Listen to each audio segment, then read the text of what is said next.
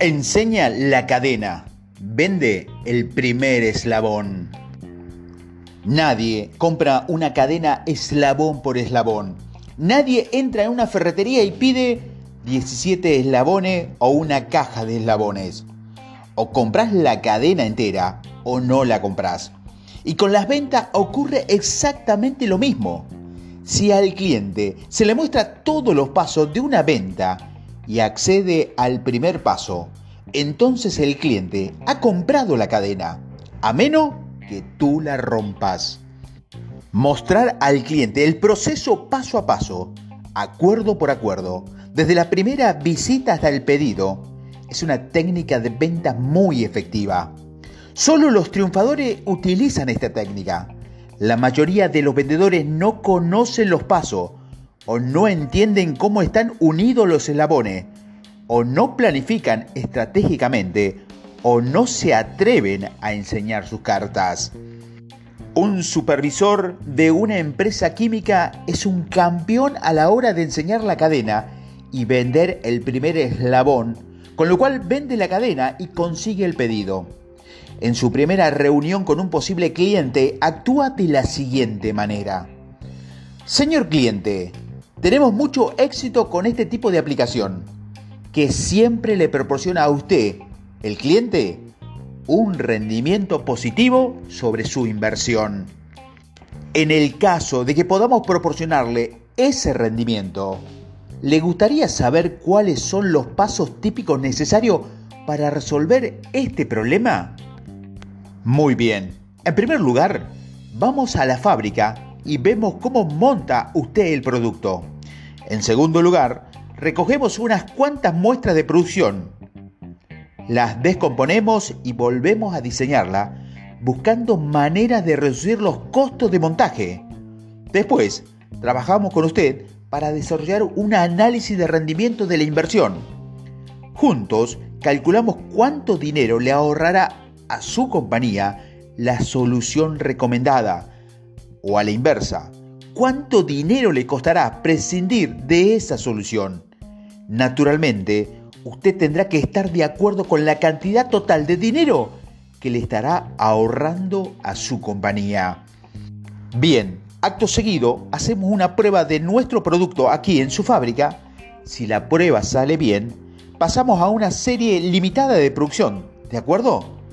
Bien, si la prueba sale según lo esperado y la serie limitada satisface su criterio, acordamos una fecha de entrega para la primera remesa a gran escala. Y eso es todo. ¿Alguna pregunta? Bien, perfecto. Ese es el sistema que empleamos. Vamos a ver la fábrica. Cuando el cliente accede a ver la fábrica, ha accedido a comprar el primer eslabón y lo hace con eso es comprar toda la cadena. El triunfador enseña la cadena, deja claro qué relación hay entre las distintas fases de la venta, desde el primer acuerdo hasta el pedido, y luego vende el primer eslabón. El primer eslabón está unido al último. Vende el primer eslabón y habrás vendido la cadena. No hables con la boca llena. Y no dejes caer tu maletín encima del escritorio o la mesa de conferencia del cliente. No llegues tarde a la cita. No vayas a ver a un cliente si toses, estornudas o te cuesta respirar. Asegúrate de que tus manos, tu ropa, tu pelo, tus muestras, tu coche esté limpio. Ponte de pie cuando veas entrar a una mujer o a una persona mayor. Deja que los demás pasen antes que tú ofrécele llevar las cosas que pesen, ayuda a meter y sacar una bolsa de viaje del compartimiento superior en los aviones. Di por favor, di gracias. Los triunfadores utilizan los buenos modales en todo momento y con todo el mundo. Si no sabes comportarte en la mesa, más vale que aprendas. Si empuñas el tenedor como si fuera una asada, te mete la comida en la boca a 100 por hora, haces ruido al comer o a masticar y hablas simultáneamente, no conseguirás cliente ni los conservarás. Los malos modales en la mesa indican que te has mimado demasiado y nunca has aprendido a ser disciplinado. Los malos modales en la mesa son repulsivos, demuestran falta de sensibilidad hacia los demás. Ser una persona demasiado pendiente de sí misma y una educación incompleta. Date de baja del club de limpiadores de plato. Era un almuerzo para hacer negocio, pero uno de los vendedores lo olvidó. En un momento dado, el tintineo de su cuchara dentro de un cuenco de sopa desesperadamente vacío hizo que el cliente dijera, siga rascándola, que es porcelana y de esa manera tendrás que tirar el cuenco. Indigestión innecesaria. Para los triunfadores, los modales importan. Pregunta decisiva número 5. Interrumpe lo que estás escuchando en este momento. Adelante, si tienes un libro en, tus manos, ciérralo déjalo sobre la mesa y luego vuelve a abrirlo y sigue leyendo. O cerrar el libro o no lo has hecho, pídele a alguien que le lance una moneda, un lápiz o lo que sea, y lo hacen o no lo hacen. No puedes intentar hacer algo. O lo hace o no lo haces. Para conseguir la venta, para conseguir ese compromiso final del cliente, el triunfador podría decir, ya lo he visto todo, Hemos respondido a sus preocupaciones. El tiempo es esencial. Ya has oído nuestras recomendaciones. Bueno, ¿por qué no lo intenta? ¿Por qué no lo intenta? Es una pregunta decisiva. ¿Por qué no lo intenta? No es lo mismo por qué no lo prueba o pruébelo durante unos días. Probar un producto durante unos días es hacer una prueba. Conseguir una prueba es una buena estrategia de ventas, pero es un paso intermedio, no el último paso para hacer una venta. Para la mayoría de las personas, intentarlo es un acto revocable, una decisión que puede ser invertida. Produce una impresión temporaria, de falta de permanencia. Subconscientemente, la gente cree que intentarlo es probar algo para ver qué pasa, no comprometerse a una decisión. Todo acuerdo de intentarlo lleva implícito una cláusula de evasión oculta. Pero las personas no lo intentan, actúan, hacen algo. Una supervendedora vendió una conversión de ordenadores por un valor de 200 millones de dólares que requirió 18 meses para ser llevada a la práctica, preguntándole al cliente, bueno, ¿por qué no lo intenta? Aprovecha el buzón de voz. Nunca has pensado que si pudiera estar a solas durante un rato con ese cliente, harías una venta?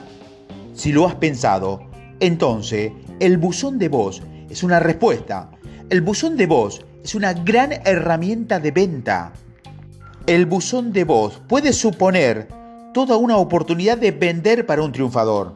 El buzón de voz proporciona al vendedor un periodo de tiempo ininterrumpido en el que comunicar un beneficio en términos monetarios, recuérdalo, significativo para la persona que toma las decisiones. El objetivo de tu mensaje es conseguir que el cliente te llame, que se ponga al teléfono o que quiera verte. La clave a la hora de vender mediante el buzón de voz es dejar un mensaje que no pueda ser pasado por alto, algo que produzca una impresión positiva en tu cliente. Para poder dejar un buen mensaje, el vendedor debe responder con precisión a la pregunta, ¿por qué este cliente debería hacer negocio conmigo? También debe responder a la pregunta, ¿por qué este cliente debería devolverme la llamada? ¿Y por qué debería escucharme la próxima vez que le telefonee? Las respuestas a estas preguntas ha de representar un beneficio significativo para el cliente. Estas son las líneas maestras para el aprovechamiento del buzón de voz. Responder a la pregunta de por qué debería escucharte el cliente requiere trabajo y análisis.